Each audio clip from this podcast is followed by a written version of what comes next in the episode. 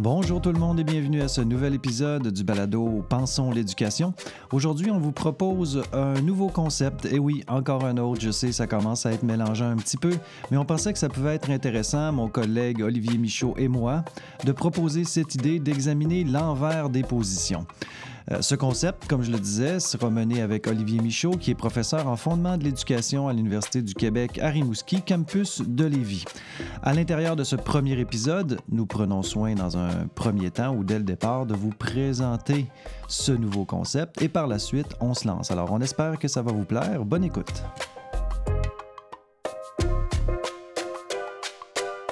Bonjour Olivier Michaud, comment vas-tu? Je vais très bien, merci. Hey, merci d'avoir accepté de, participer à ce, petit projet. Je sais que toi, tu m'écris souvent pour me dire ben, ce balado-là, il y a bien trop d'antennes, il, emprunte trop de chemin. On a l'actualité, on a le dialogue, puis là, on arrive avec d'autres choses qui est l'envers des positions, n'est-ce pas?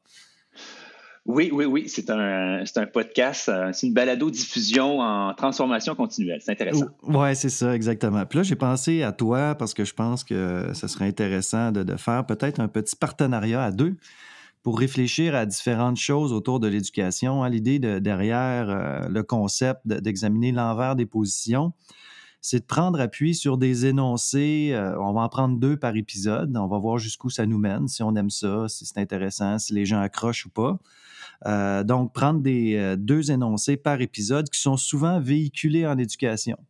Puis bientôt, on va aborder aussi des énoncés qui ont été, qui ont été identifiés par des élèves du secondaire eux-mêmes, parce qu'il y a un enseignant qui écoute le balado.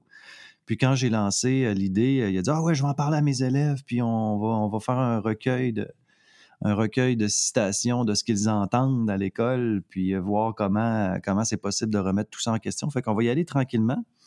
Euh, aujourd'hui, on a identifié deux, euh, deux énoncés.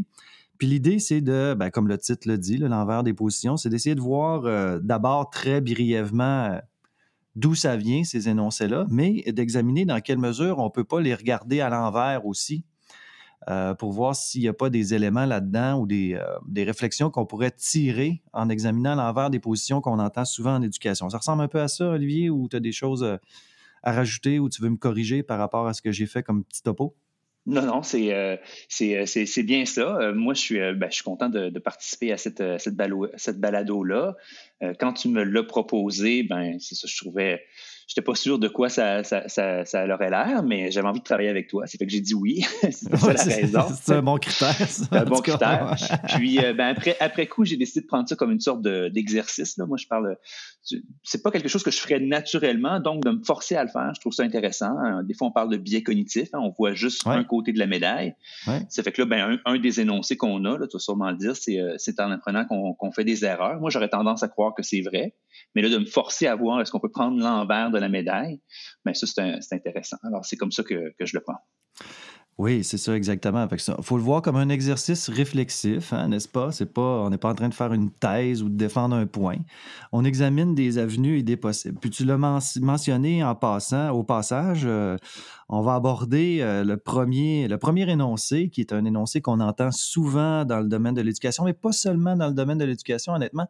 Je pense qu'on l'entend euh, à peu près à toutes les sauces quand il est question d'apprentissage à savoir que c'est en faisant des erreurs qu'on apprend. Ça, on l'apprend, on, l'entend très souvent. Euh, ça fait penser à Einstein, je pense que c'est Einstein qui disait ça, euh, que Einstein disait Je ne perds jamais, soit je gagne, soit j'apprends, avec l'idée que dans la défaite, il faut en tirer des apprentissages ou que nécessairement de la défaite, on tire des apprentissages. Moi, ce que je comprends, Olivier, de cet énoncé-là, c'est aussi, en tout cas, quand, on, l'entend dans le milieu de l'éducation, entre autres, mais pas seulement dans le milieu de l'éducation, quand on est avec nos enfants ou, euh, avec d'autres personnes qui sont en processus d'apprentissage, l'intention derrière est bonne. C'est-à-dire qu'il euh, s'agit, selon ce que j'en comprends, euh, de restituer un peu le caractère positif de l'erreur. Parce que souvent, à l'école, on va être comparé en fonction de nos réussites, en fonction des, des résultats scolaires qu'on va obtenir à un examen, à une épreuve, etc. Mm. Euh, tandis que, puis dans ce contexte-là, ben, l'erreur est mal perçue. Hein. c'est comme si c'était un échec. Alors que euh, l'idée de, travailler à partir de cet énoncé selon laquelle on apprend en faisant des erreurs, ou c'est en faisant des erreurs qu'on apprend, c'est pour changer notre rapport à l'erreur, pour le voir de façon positive, puis construire sur cet aspect-là. Mm-hmm. Euh, tu es d'accord avec mon hypothèse, Olivier, jusqu'à date? Oui, absolument. c'est sûr qu'en éducation, faire des erreurs, en tout cas, souvent, ça peut être euh, vu de manière négative. Euh, moi, je, me retrouve souvent avec des étudiants qui veulent savoir qu'est-ce qui va être à l'examen, ils veulent pas faire de fautes, ils veulent pas mm-hmm. faire d'erreurs, ils veulent avoir des bonnes notes. Alors, euh, en, effet, je pense que ça, il y a une intention euh, positive derrière ça. Oui, puis il y a toute la question aussi du rapport à soi comme, euh, comme apprenant, de l'estime qu'on a, notre sentiment de compétence, d'efficacité, etc., etc. Mm-hmm. maintenant, si on, si on faisait un petit aperçu d'où ça part, honnêtement, bon, identifier le point de départ d'un énoncé comme celui-là, c'est pas nécessairement évident, surtout qu'on n'est pas a priori des spécialistes de la chose. Maintenant, on en connaît un petit peu quand même pour essayer d'identifier euh, des, éléments qui ont été contributoires. Euh, moi, j'identifierais, euh, peut-être à tort ou à raison, ou en partie à raison, cette source-là, du moins la, version plus contemporaine à Piaget, qui a été une figure de proue, qui, est en, qui en est encore une en éducation, notamment sur le développement des connaissances, développement de l'intelligence. Je fais un petit rappel rapide. Euh, tout en vulgarisant au maximum, parce que Piaget, c'est assez compliqué, ou complexe. Je pense que c'est peut-être mieux complexe. Généralement, c'est plus invitant de parler de complexité que du caractère compliqué d'une chose. Euh, Piaget part avec l'idée qu'on a des schèmes d'action hein, qui nous permettent d'agir sur le monde. Des schèmes, c'est un peu une, représentation, que ce soit consciente ou non, de, de, notre rapport au monde. Par exemple, quand un enfant naît, ben, il y a le schème de la succion qui est déjà imprégné en lui d'une certaine manière parce qu'il euh, est déjà capable euh, de se nourrir, que ce soit au biberon ou au sein. Euh, donc, il y a un schème qui lui permet d'aborder la réalité puis d'agir efficacement sur cette réalité-là. Mais ces schèmes d'action-là ne sont pas toujours adéquats à toutes les situations. Hein. Par exemple, quand un enfant passe de l'allaitement à, être nourri à la cuillère, ben, il essaie de réappliquer le schème de la succion sur la cuillère, mais au lieu de fonctionner, ça fait juste éclabousser euh, la nourriture un peu partout. J'ai vu ça souvent. Euh, donc, il doit, à ce moment-là, faire un procès. Il y a un déséquilibre qui se crée entre le schème qu'il utilise puis la réalité qu'il rencontre. Puis l'idée, c'est de travailler pour Piaget à un rééquilibrage. Donc, qu'est-ce qui se passe à ce moment-là? C'est que il y a un processus d'accommodation qui se met en place. Le schème inadéquat prend en compte, ben, en fait, l'individu prend en compte la nouvelle réalité, puis va accommoder son schème pour qu'il puisse agir efficacement avec la nouvelle situation. Donc, à ce moment-là, il y a un processus de rééquilibration qui se fait, puis le schème devient, il y a une plus grande portée d'action. Ça, c'est pour résumer euh, très grossièrement la posture, euh, la posture de Piaget. Euh, donc, dans ce contexte-là, ce qu'on peut comprendre, c'est que l'erreur qui a été vécue par, dans ce cas-ci, c'est un enfant, mais ça pourrait être élargi, euh, c'est un poupon, mais ça pourrait être élargi à, beaucoup, plus, euh, beaucoup plus de population que ça. On, fonctionne toujours avec des schèmes d'action. L'erreur nous engage dans un processus d'accommodation qui, lui, va modifier nos schèmes. Donc, il y a apprentissage. C'est comme ça qu'on progresse dans les apprentissages quand un schème est totalement adapté à la réalité, ben, il, fait juste assimiler une plus grande quantité d'expérience où ce schème-là est applicable, mais il n'y a pas modification du schème, il n'y a pas progrès.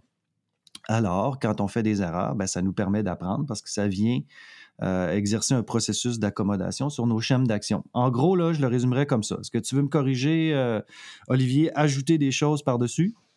Non, non, c'est très clair. Euh, puis euh, c'est une bonne présentation de Piaget, là, vraiment rapide, très, très efficace. Puis euh, présenté comme ça, je vois pas comment on peut être contre l'affirmation qu'on apprend en faisant des erreurs. ben voilà. Ben, en fait, l'idée, hein, ben, je sais pas si on l'a mentionné clairement au début de la discussion, mais c'est pas de contredire les énoncés sur lesquels on s'attarde. C'est examiner dans quelle mesure on peut aussi voir la chose euh, d'un autre angle. Puis, l'angle que je voudrais te proposer, mon cher, c'est euh, euh, ben, d'abord, il y a comme une tension en éducation entre, entre cette idée que c'est par les erreurs qu'on apprend, mais d'un autre côté, on veut commander la réussite des élèves pour qu'ils aient un bon rapport à l'apprentissage, un bon rapport à l'école. donc, il y a une tension entre l'idée de commander la réussite, puis cette idée que c'est par les erreurs qu'on apprend, notamment. Mais moi, j'aurais le goût aussi d'aller un peu plus loin là-dedans en posant des questions hein, sur lesquelles on pourra réfléchir ensemble, Olivier. D'abord, est-ce qu'on peut apprendre dans la victoire ou la réussite? Est-ce qu'il y a des apprentissages aussi? Je prends par exemple, euh, quand, on, est avec une équipe de hockey, il y a une défaite, ben, le premier réflexe qu'on va avoir, c'est de dire, bon, ben, la défaite, c'est une chose, maintenant, qu'est-ce qu'on a appris? Mais quand on gagne un tournoi, c'est drôle, on ne pose pas cette question-là. Qu'est-ce qu'on a appris? Et pourtant, je présume qu'il y a des apprentissages aussi quand on réussit des choses. Mm-hmm. Euh, premier, premier point. Et le deuxième aussi, c'est est-ce qu'on pourrait ne rien apprendre dans l'erreur ou dans la défaite? Ou est-ce que dès qu'il y a erreur ou défaite, il y a nécessairement apprentissage? Euh, je voudrais t'entendre là-dessus, mon cher. Est-ce que tu as des idées qui te viennent en tête? Comment tu vois la chose? Est-ce que c'est seulement par les erreurs qu'on apprend?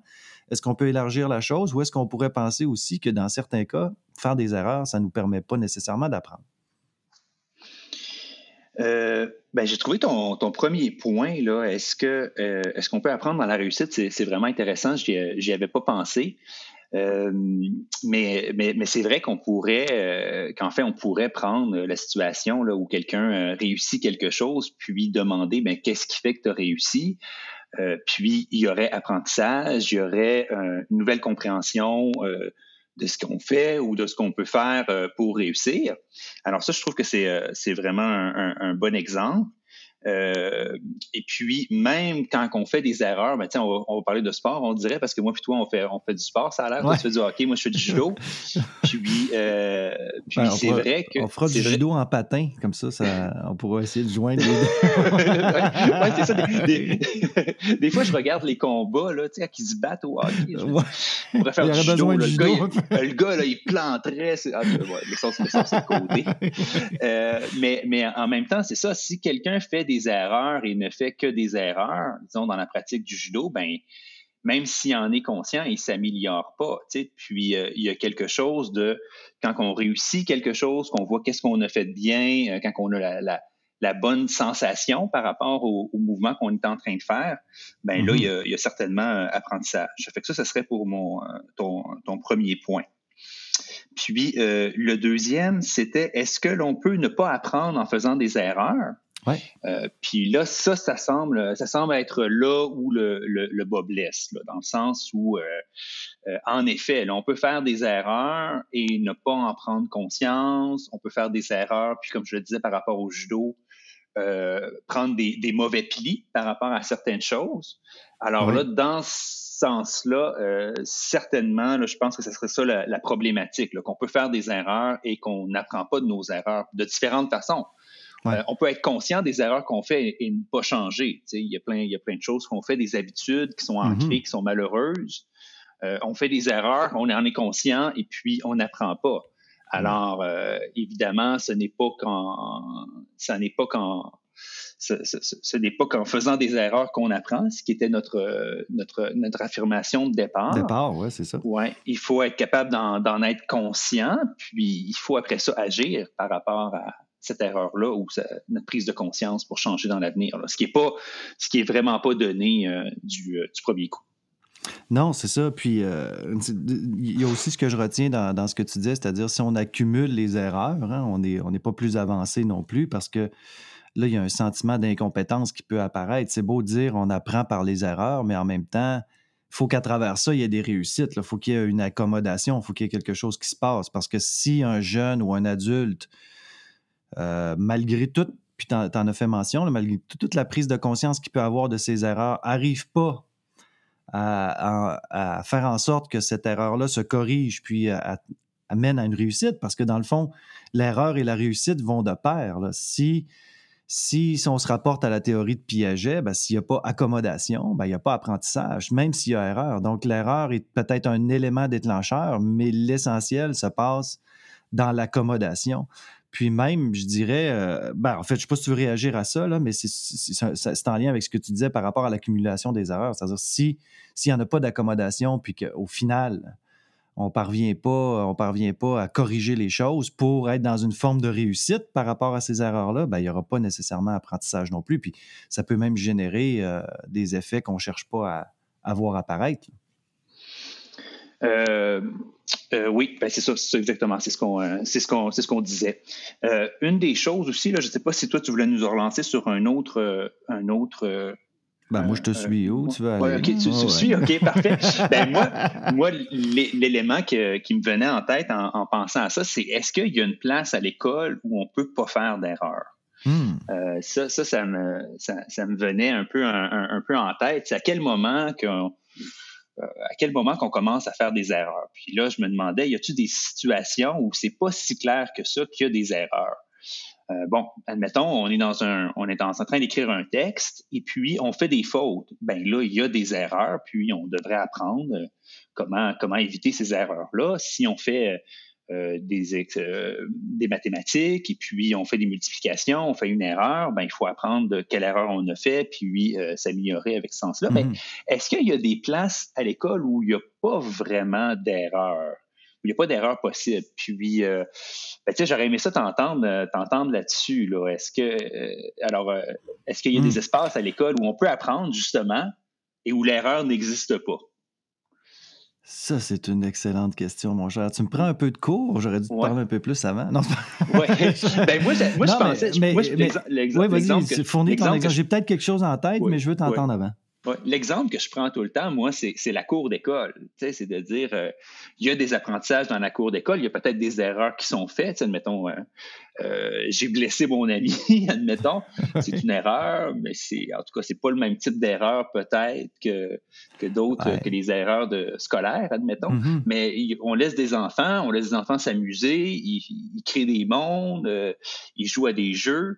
Euh, là, le monde de l'erreur semble un peu euh, disparaître jusqu'à un certain point, en tout cas comparativement aux, apprentissages scolaires. Je pense à des situations comme ceux-là. Euh, mm-hmm. Si on met les enfants dans, la nature, on veut les amener à, connaître la nature, l'erreur il, est où? Bon, ben, ça dépend. Si on leur demande de, nous d'apprendre à nous nommer les arbres, peut avoir des erreurs, mais si ce qu'on veut, c'est qu'ils développent un, un sentiment, une relation avec la nature, ben là, l'erreur a un peu euh, disparu. C'est une expérience qui va se développer. C'est plus, un facteur nécessairement du processus. Oui, c'est ça. c'est ça qui me, qui me venait Le, le processus, c'est plus dans une démarche expérientielle. Non, mais c'est intéressant parce que ça pose tout l'enjeu aussi de la distinction, entre autres, entre une erreur et une faute. Quand tu disais, ben, j'ai blessé mon ami, est-ce que c'est une erreur? Est-ce que c'est une faute? Au nom de quoi on va dire? Dans certains cas, c'est plus clair une erreur. Hein. Comme tu le disais tout à l'heure, euh, ben, si je fais une erreur dans un, processus de résolution de problèmes mathématiques, c'est pas comme faire une erreur, entre guillemets, euh, dans ma façon de me conduire dans la cour de récré avec mes, euh, collègues, les, autres élèves. Parce que ici, est-ce qu'on peut vraiment parler d'une erreur? Est-ce qu'on parle d'autre chose? effectivement, moi, je pensais aussi à certains énoncés, notamment en philo pour enfants quand on dit il n'y a pas de bonne, il n'y a pas de mauvaise réponse, comme si dire, comme si ça, signifiait dans ce cas-là qu'il n'y a pas d'erreur, d'une certaine façon. Pourtant, euh, malgré le fait que certaines personnes font la, proposition d'un énoncé comme celui-là, il y a des apprentissages, me semble-t-il, à l'intérieur d'une démarche comme celle-là, même si elle n'est pas fondée sur la, la, rectification des erreurs, mais plutôt sur la bonification de la pensée à la lumière des processus dialogiques qui se mettent en place. Mais là, est-ce qu'on peut dire que euh, derrière ça, il y a aussi une notion d'erreur du genre euh, ben, je t'écoute, je m'auto-corrige, je me rends compte que ma conception n'était pas la, la plus appropriée, etc., etc. C'est pas toujours clair. Là, je comprends un peu mieux pourquoi tu me disais, ben, j'ai accroché un peu sur le concept d'erreur. Je ne sais plus trop ce que ça veut dire. oui, ouais, ben, c'est ça, qui, ça qui devenait clair euh, avec moi. Là. Ben, quand tu m'as demandé de me préparer pour ça, j'ai dit, ben, je vais commencer à réfléchir. Puis je me suis dit, faut commencer quelque part. Puis je dit, ben, c'est quoi une erreur? À quel moment qu'on peut parler d'une erreur? Puis, ben, c'est pas évident. Puis, je pense que ce serait euh, c'est peut-être ça un peu des, un des intérêts de la philo, c'est quand on commence à questionner ce qui est évident, parce que nous, on est en enseignement, moi et toi, mm-hmm, puis mm-hmm. Euh, moi, j'ai questionné des gens aussi dans mon département avant de venir te parler. Puis euh, quand on commence à leur demander, c'est quand on commence, c'est ça, quand on commence à leur demander c'est quoi une erreur, c'est comme, ce, comme Socrate faisait. bon, quel genre de bébite on a embauché, nous autres. oui, c'est ça exactement. C'est ça exactement. Il faut que je te dise que je me promène du pied à l'université. Ah, ah, oui, c'est bon, c'est bon, c'est l'intégrale. Euh, oui. Euh, Oui, vas-y. Oui, mais c'est ça. Mais finalement, c'est ça. Une fois qu'on commence à réfléchir sur des concepts fondamentaux de l'enseignement, à quel moment il y a erreur, par exemple, à quoi, qu'est-ce qu'une erreur, ben là, on, voit que ce qu'on prend pour acquis, ben c'est pas, c'est pas si évident que ça. C'est pas si évident que ça, effectivement. Maintenant aussi, euh, au niveau de, si je prends par exemple, bon, c'est sûr que moi, c'est, des analogies que je fais souvent avec le hockey. Là, j'en ai déjà parlé, mais quelqu'un qui, qui apprend à patiner, mettons, ou quelqu'un qui apprend à faire du judo, euh, si, on, si, on, développe un, processus, euh, entre guillemets, par étape où on apprend un geste, on le maîtrise, ensuite on apprend un autre, on le maîtrise, euh, ça ne veut pas dire qu'il va nécessairement y avoir des erreurs dans ce processus d'apprentissage-là. Parce qu'on part de la base, parce que avant, avant de. Par exemple, un jeune n'a jamais freiné, ben au départ, il n'est pas capable de freiner, mais il apprend la bonne technique puis il devient capable. Quand il n'est pas capable, c'est pas qu'il fait une erreur comme telle, c'est qu'il est déjà en démarche. Je ne sais pas, tu vois-tu où je veux en venir? Est-ce qu'on peut dire à ce moment-là que c'est une erreur qu'il a commise ou c'est juste qu'il apprend le bon geste puis il est en train d'essayer de le maîtriser? Euh, ça aussi, c'est un aspect qui, moi, me questionne parce que à partir du moment, est-ce qu'il faut dire qu'il y a une erreur à partir du moment où euh, dès l'instant où quelque chose n'est pas fait de façon adéquate, c'est une erreur, ou on est dans un processus d'apprentissage, on est en train de maîtriser une technique ou quelque chose. Euh, c'est sûr que de, notre lunette de spécialiste, on peut considérer ça comme une erreur, mais dans la perspective du jeune ou de celui qui apprend, est-ce qu'on peut vraiment dire que c'est ça? Mm-hmm. Euh, ben, ben oui, encore une fois, un, très bon point, mais ça dépend justement où est, ça dépend qu'est-ce qu'on entend par erreur. Si je, si je dis aux, jeunes, euh, admettons au judo, ben quand tu fais ton mouvement, il faut que tu ouvres le que tu ouvres le bras pour tirer le partenaire, puis il l'ouvre pas, ben je vais lui dire c'est une erreur, mais je m'attendrai pas à ce qu'il fasse le mouvement comme, euh, comme Nicolas Gill. C'est ça, c'est Nicolas Gill. Nicolas Gill travaille des mouvements avec des, des champions olympiques, il, il, regarde des petits détails, puis il vient il va sûrement leur dire ben là, tu vois, là, ça, ça c'est une erreur, ton mouvement va être moins efficace. Alors même le, le jeune euh, qui apprend un mouvement du judo, quand il commence à l'apprendre, ben, je vais sûrement être heureux qui, place ses pieds, euh, qui essaye. Tu sais, juste l'essai va être suffisant, mais avec le temps, je vais commencer à raffiner le, le mouvement pour qu'il devienne euh, mm-hmm. de plus en plus. Alors, c'est comme si l'erreur va devenir. l'erreur va changer de place en cours de route. Là. C'est ça, ça va être. Ouais, ouais, ça. ça va être moi qui va décider, ouais. Puis euh, maintenant, euh, peut-être pour. Euh, on passera pas trois heures là-dessus, évidemment, mais peut-être pour faire un wrap-up de tout ça, qu'est-ce qu'on en retire en éducation de ça, avec cette idée que ben, parfois on peut faire des erreurs sans apprendre. il y a toute une série de facteurs peut-être qui expliquent ça. Parfois, on peut être dans une situation où on commande la réussite, puis les élèves apprennent quand même. Euh, et parfois, ben, l'erreur peut servir à l'apprentissage. Qu'est-ce qu'il y a derrière? Est-ce qu'il y a une disposition à travailler chez l'élève? Est-ce qu'il y a des, du paramétrage à faire chez, de la part des enseignants? Comment tu vois ça? Ben, moi, pour moi, s'il y a vraiment un, apprentissage à faire, euh, dans ça, ben, c'est justement c'est de prendre des phrases euh, qui sont euh, qui sont évidentes. On apprend en faisant des erreurs, ce qui est, ce qui est vrai en partie. Je pense que moi plutôt on mm-hmm. serait on serait d'accord qu'il faut que c'est correct de faire des erreurs, puis que si on fait jamais d'erreurs, ben on n'apprendra pas. Puis euh, mm-hmm. puis tout ça. Mais en même temps, il faut voir les, les limites d'une telle d'une telle affirmation. Alors je pense que c'est ça qu'il faut qu'il faut apprendre à, apprendre. Puis l'autre élément, ben c'est l'élément que j'ai mentionné, c'est prendre peut-être qu'est-ce qu'on prend comme évident, comme c'est quoi une on fait des erreurs en enseignement, on fait juste ça, regarder des erreurs, on note, on identifie, on mhm. corrige, mhm. puis de se demander, ben c'est quoi, c'est quoi vraiment la, la, nature de, l'erreur. Moi, pour moi, ce serait ça, ce serait une, sorte de pas, pas, une réponse par rapport à euh, quand on apprend et, l'erreur, mais plutôt prendre conscience de la, complexité du. Euh, ouais. Oui, c'est ça. Puis oui, oui, mais euh, non, c'est intéressant. Puis j'ajouterais aussi par rapport à ça, peut-être quelques petits éléments j'ai l'impression qu'il y a toute la question. D'un côté, il y a la question du rapport à l'erreur, hein, le, rapport que le jeune a à l'erreur, puis on se rend compte que très, très jeunes, les enfants n'aiment pas faire des erreurs. Hein. Ils veulent être beaucoup dans la réussite. Puis maintenant, comment on travaille ce rapport-là euh, à l'erreur du jeune, le transformer de façon positive pour montrer que ça fait, c'est un des éléments du processus d'apprentissage. Pas le seul, ni euh, l'unique à partir duquel on apprend, mais sans doute un des éléments qui fait partie de cette dynamique-là complexe qui, euh, consiste à apprendre et à développer des connaissances, des compétences, etc. Mais tout ça, d'après moi, est, euh, est, aussi ancré dans un modèle social et scolaire. Hein. L'école est un peu l'extension de la société. On est quand même dans une société hyper compétitive. On est quand même dans une société où ceux qui réussissent euh, bien ont plus de tribunes, sont plus valorisés, etc., etc. On est quand même dans une société où les jeunes, je pense, se mettent beaucoup de pression, hein, de performance. Euh, puis à ce moment-là, c'est comme si l'erreur devenait un peu un cancer de ça. C'est que c'est la bibite à éviter euh, si, on veut, si on veut être dans le moule, dans le moule à la fois scolaire, mais aussi social. L'idée, c'est pas de jeter la pierre à l'école. L'école est un, est un organe de la société. Là. Puis ce, qui, ce, qui, ce qui a cours dans la société est, parfois répété à l'école, hein, inévitablement.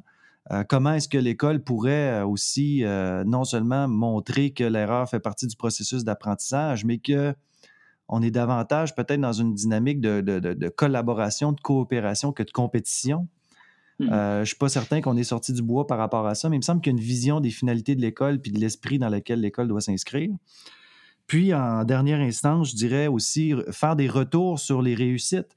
Parce que quand on, est, face à une erreur, une des stratégies des enseignants, c'est de revenir sur l'erreur pour essayer de la conceptualiser, de la comprendre, puis d'identifier des leviers. Mais quand on est dans la réussite, on fait moins ces retours réflexifs-là. Comme si on prenait pour acquis que euh, ben, c'est un témoignage d'une maîtrise et d'une connaissance, alors que il y a peut-être des choses, même dans la réussite, qui peuvent être euh, mises en évidence pour enrichir aussi les apprentissages des élèves dans ce contexte-là. Mm-hmm. Euh, absolument. C'est un, un, un, très bon point là, que tu as fait durant la discussion. Là, puis, euh, j'y avais pas pensé avant de t'entendre parler. Là, alors, j'ai appris quelque chose. Est-ce que je faisais une erreur? Qui sait? Euh... Je ne sais pas, mais, moi, je vais te euh, dire, j'y ai pensé en t'écoutant parler. Fait OK, OK, bon. Euh, mais je pense que aussi, ça démontre une des limites là, un peu de euh, on a souvent dit à l'école, euh, elle est devenue euh, socio-constructiviste dans les mhm. années 2000, influencée entre autres par le constructivisme de, Piaget, et, et donc c'était bien que les élèves fassent des erreurs, etc. Mais moi, les jeunes qui, se rendent à, l'université, ils ont beaucoup de stress par rapport, je l'ai dit, puis je le, je le rementionne, là, ils ont, beaucoup de, stress par rapport à l'examen, c'est quoi la bonne réponse, c'est quoi je, je, Alors, je pense que malgré tout, malgré tout ce qu'on a dit sur euh, l'école socio-constructiviste, là, hmm, je pense pas que ça soit bien, euh, ça soit bien, euh, ça, soit réalisé. Ouais, ben c'est ça. C'est peut-être que le modèle social aussi, puis le modèle pédagogique, il y a des tensions entre les deux, hein, qui font en sorte que des fois ça peut être incompatible. C'est clair qu'ils visent la réussite puis qu'ils veulent bien performer alors que euh, le modèle euh, socio-constructiviste, euh, inspiré entre autres par des pédagogies plus humanistes, se situe pas tout à fait là. en tout cas, ce qu'on apprend, c'est qu'il y a du chemin à faire, puis que la réussite n'est pas nécessairement une mauvaise chose non plus. Maintenant, là où ça devient problématique, c'est quand on a un mauvais rapport à l'erreur d'une part, puis que la réussite, on l'associe à la performance académique à tout prix, où là, on se met beaucoup de mmh. pression, puis mmh. avec toutes les conséquences que ça peut générer, notamment au niveau de l'anxiété de performance. Mm-hmm. Euh, fermons la, boucle pour celui-là, mon cher. Euh, on prend une petite pause, puis euh, tout de suite après, on arrive avec notre deuxième sujet dont tu feras la présentation. Ça te va? Parfait. C'est bon.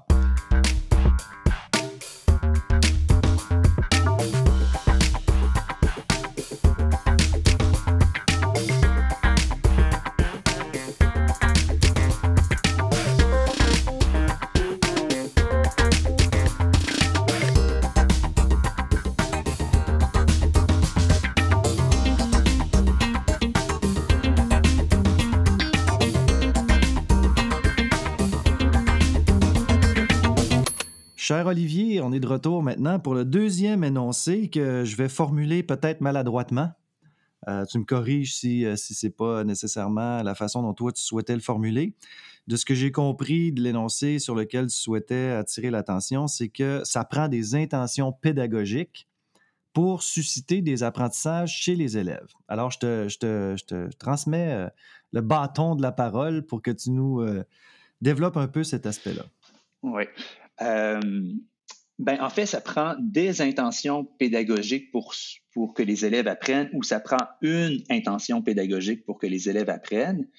Euh, et puis, quand je suis parti de, de cette affirmation-là, je pensais aux situations d'enseignement-apprentissage. Mm-hmm. Euh, qu'on appelle SEA ou des fois SAE, situation d'apprentissage et évaluation. Ouais, ouais. Euh, ça, euh, je ne sais pas comment vous l'appelez. Déjà là, il y, a, une confusion. C'est bien ce qui arrive dans le monde de l'éducation. il y a plusieurs confusions. Il y a tout plein de thèmes qu'on change, qu'on invente. je ne sais pas laquelle vous utilisez à, Sherbrooke. Est-ce que vous avez une préférence? À Sherbrooke, je parle de, façon plus générale, c'est SAE, donc situation d'apprentissage et d'évaluation qui, qui apporte une certaine connotation par ailleurs, hein, comparativement à la d'enseignement et d'apprentissage. Euh, on dirait que ces concepts-là impliqueront pas tout à fait les mêmes choses non plus. Mais on, parle davantage de SAE ici, situation d'apprentissage et d'évaluation. Ouais.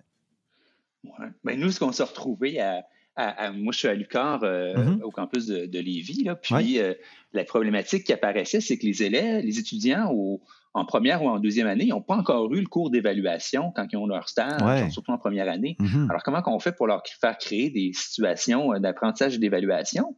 Puis, l'autre élément problématique qui m'apparaît, en tout cas, moi, quand je parlais de ces concepts-là, j'essayais de clarifier, comment qu'on fait pour faire de l'enseignement sans évaluer? Même si on parle d'évaluation formative, euh, mm-hmm. est-ce que c'est possible? Alors, en tout cas, c'est de ça que je suis parti. Puis, euh, bon, ben, pour les gens qui ne sont pas en, enseignement, les, les, étudiants en font beaucoup à l'université. Ils font beaucoup de situations d'enseignement-apprentissage. ils en font dans leurs cours de didactique, didactique de mathématiques, didactique de l'histoire. Mais ils en font surtout dans les stages où là, ils doivent monter des situations d'enseignement-apprentissage ou, d'évaluation, puis mm-hmm. les, euh, les faire dans leur classe. Alors, c'est vraiment un élément central hein, de leur de leur apprentissage. C'est vraiment ça, de leur formation. Quand le, quand euh, le superviseur de stage va voir un étudiant, ben, il va aller le voir faire une situation d'enseignement-apprentissage. Il ne le voit pas faire son enseignement dans l'ensemble de la journée. Il va à un moment précis où il y a un événement. Alors, tout ça, ça devient euh, la situation d'enseignement-apprentissage. L'élément clé, ou un des éléments clés, c'est l'intention pédagogique. Alors que l'élève se donne une intention au début de la session, du cours, de ce que les élèves vont apprendre. Mm-hmm. Et puis, c'est ça qui va structurer l'ensemble du euh, fil, euh, conducteur. C'est le fil conducteur, ça devient le, fil d'Ariane. Euh, mm-hmm. C'est ça qu'on. Alors, tout, toute la situation d'enseignement et apprentissage peut être évaluée par, le superviseur d'après l'intention. C'est quoi ton intention quand tu rentres en classe? C'est quoi que tu as fait pour atteindre cette, intention-là? Et comment tu fais pour savoir que tu as atteint ton intention? Donc, tout tourne autour de l'intention. Tout tourne autour de l'intention. Et pourtant, l'enfer est pavé de bonnes intentions. Excusez. je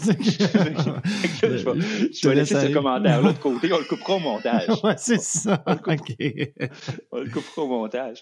Puis, euh, ben, d'ailleurs, là, déjà, je vais faire un petit aparté, là, parce que c'est quoi la différence entre une intention et un objectif? Alors là, là hmm. j'ai fait aussi le tour de mon département. Comme je disais, je me promène dans un corridor. là, Mais là, pourquoi on parle d'intention? Pourquoi on ne parle pas d'objectif? Alors là, j'ai pas trouvé de, réponse euh, hmm. satisfaisante. Alors, je pense qu'on pourrait dire que l'intention et l'objectif sont la même chose. Euh, il y a peut-être des nuances qu'on pourrait faire, là, mais ça prend ça. Alors moi, la question que je me posais, ça me, c'était est-ce qu'on peut penser euh, l'apprentissage de l'enseignement sans cette intention pédagogique-là?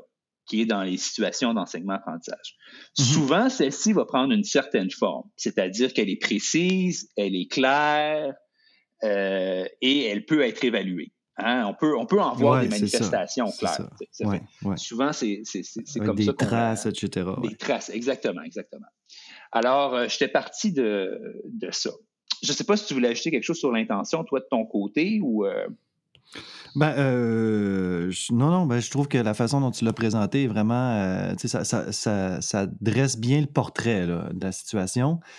toute cette ambiguïté-là aussi entre, entre intention et objectif.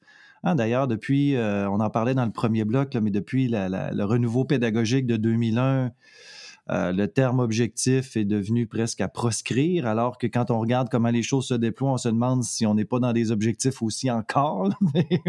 on les appelle autrement. Maintenant, euh, bon, ça rejoint un peu ce qu'on disait, c'est-à-dire qu'il y a plusieurs concepts un peu chevelus, je dirais, qui se chevauchent l'un l'autre la distinction claire entre, ces concepts-là n'est pas toujours évidente. Maintenant, je trouve ça intéressant que, tu poses la question est-ce qu'on peut penser une situation sans intention au départ?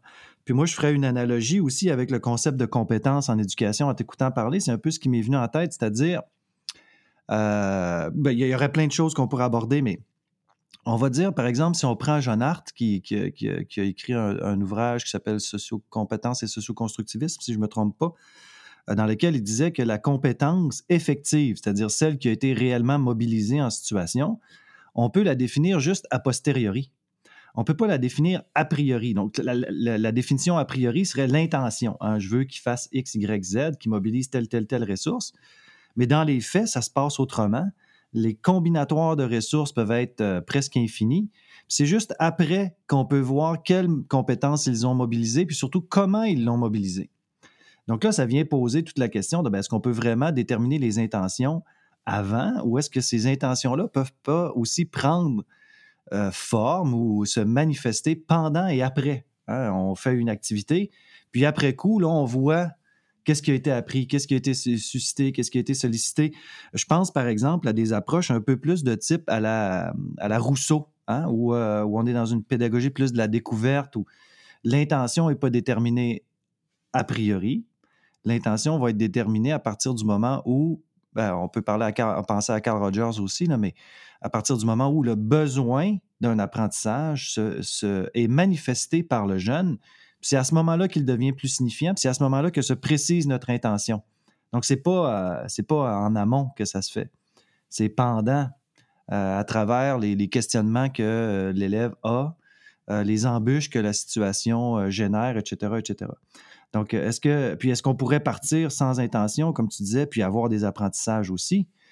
Euh, faisons un rappel de certaines approches, là, par exemple par immersion, où euh, l'intention n'est pas nécessairement déterminée avant, mais c'est pendant qu'on est en train de le faire que là, il y a des choses qui émergent, puis on décide d'intervenir sur un aspect plutôt qu'un autre, parce qu'on se rend compte que celui-là est peut-être un peu plus problématique que d'autres, puis c'est pas nécessairement toujours en concordance avec ce qu'on avait prévu ou anticipé. Il, y a, des processus mm. de réajustement qui se mettent en place. Oui. Mais je pense que dans les, deux cas dont, que tu mentionnes, le premier par compétence, et, euh, alors que, que le, la compétence va apparaître euh, après coup, hein, que malgré, euh, elle va être comme un peu comme si mes intentions ne pouvaient pas complètement la, la contrôler. Hein. Je non, c'est ça, Je ne peux, pas la, je peux pas la diriger complètement. L'apprentissage va, va, apparaître dans une situation complexe, hein, authentique et, et, complexe. Mm-hmm. Puis la deuxième, l'apprentissage par immersion où les, les apprenants disons, les, les élèves, les apprenants euh, apprennent, euh, bon, c'est pas tellement, on n'est pas tellement certain de ce qu'ils vont apprendre euh, en cours de route, mais ils vont apprendre des, des choses. Oui. C'est les deux, les deux ben, exemples. prenons, prenons un exemple pour, bon, c'est sûr que c'est un domaine que nous, on connaît bien, le hockey puis la philo pour enfants, ou toi, le judo puis la philo pour enfants. Mais prenons un cas type là, de ce qui peut se passer dans certaines approches euh, parce qu'il y en a plusieurs, j'insiste, de philo pour enfants. Euh, par exemple, on va entamer une discussion, puis on va se rendre compte que, oups, là, il y aurait peut-être un besoin de clarifier ce qu'est un présupposé. Puis là, au fil de la discussion, on met en évidence cet aspect-là, puis on suscite un apprentissage sur les présupposés. Mais l'intention de départ, quand on a commencé, c'était pas de travailler sur les présupposés. Mm-hmm. Ce besoin-là s'est manifesté à l'intérieur même de la situation, puis c'est là qu'on intervient.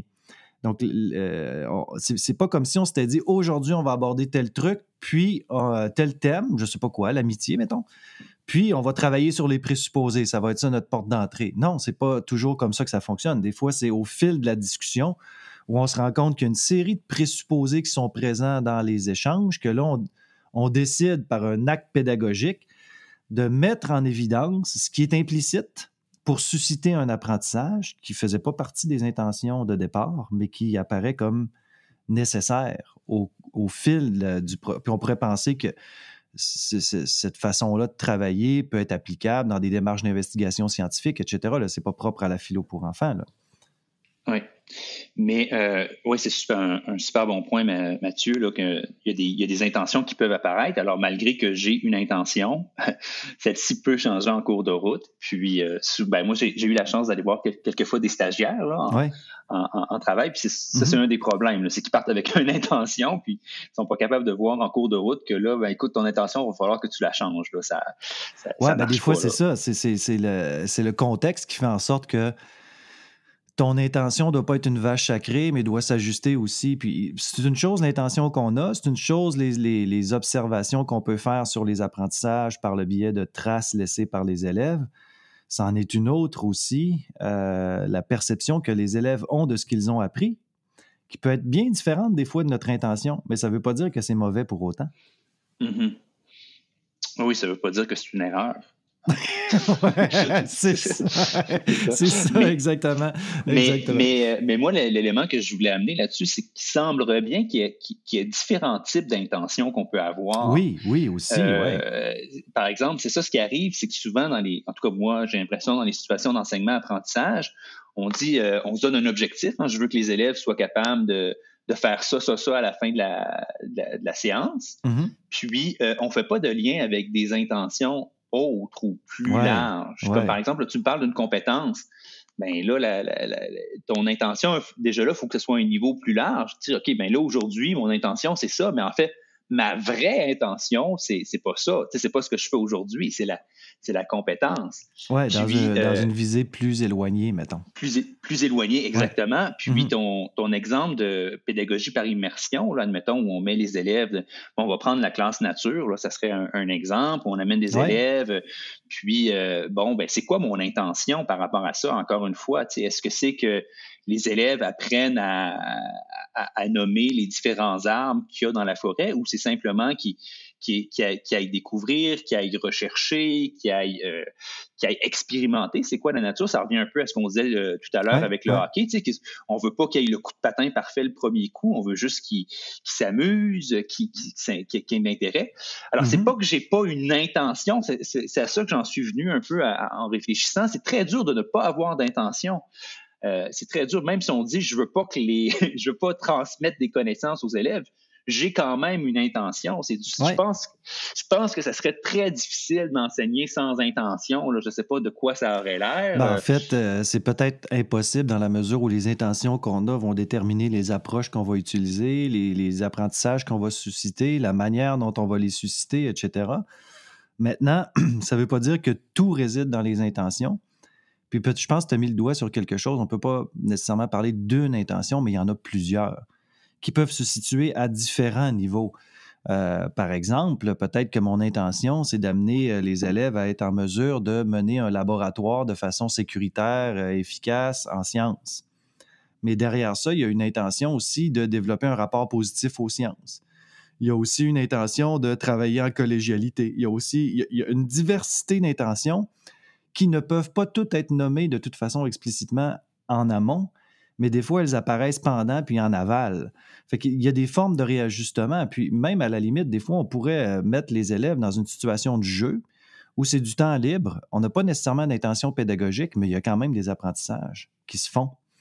Euh, tout ne réside pas dans les, dans les intentions qu'on a identifiées au départ, puis tout ne réside pas non plus dans le fait d'avoir une intention. C'est sûr que quand on veut travailler sur un programme, il faut structurer nos affaires mais euh, l'intention ne, fait pas foi de tout non plus. Il y a toute une série de facteurs qui interviennent euh, dans la dynamique qui se met en place. Maintenant, si toi, tu avais, euh, pour boucler la boucle là-dessus, si tu avais, à retenir certaines choses de ce qu'on vient de discuter pour, pour un enseignant ou une enseignante qui nous écouterait, qu'est-ce ben, que tu leur dirais?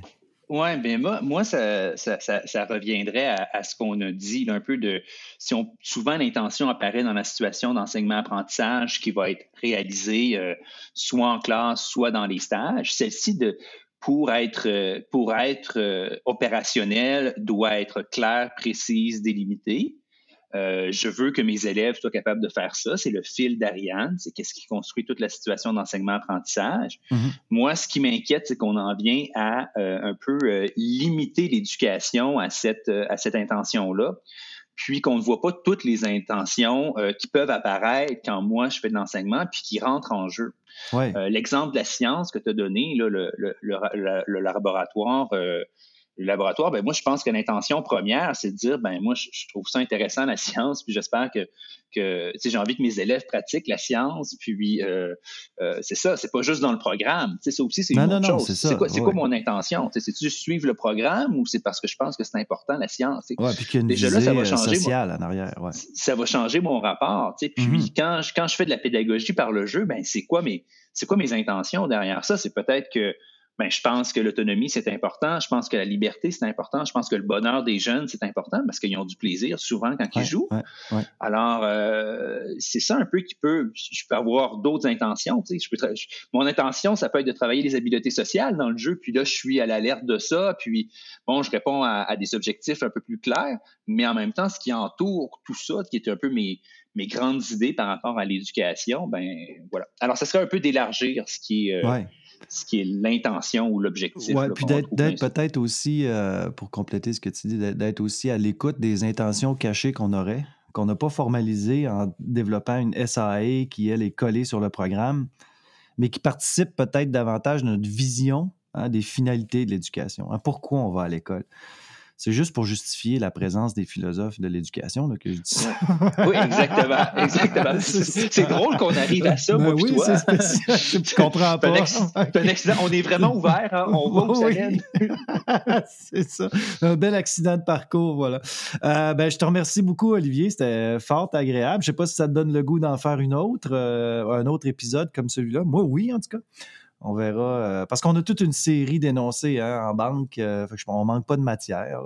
L'important, c'est de, pouvoir avoir une bonne dynamique entre nous, puis on verra comment les gens réagissent. Si on se fait trancher la tête sur la place publique, on se ravisera. Mais jusqu'à date, c'est pas arrivé, donc euh, on garde espoir. Mais j'ai bien aimé, en tout cas, discuter avec toi aujourd'hui. C'était vraiment le fun. Ben, merci à toi, Mathieu, de, créer l'occasion pour qu'on puisse réfléchir et discuter de ces, sujets-là. C'était très apprécié, Olivier. on se reparle bientôt. Merci à toi, Mathieu. Avec grand plaisir pour la prochaine fois.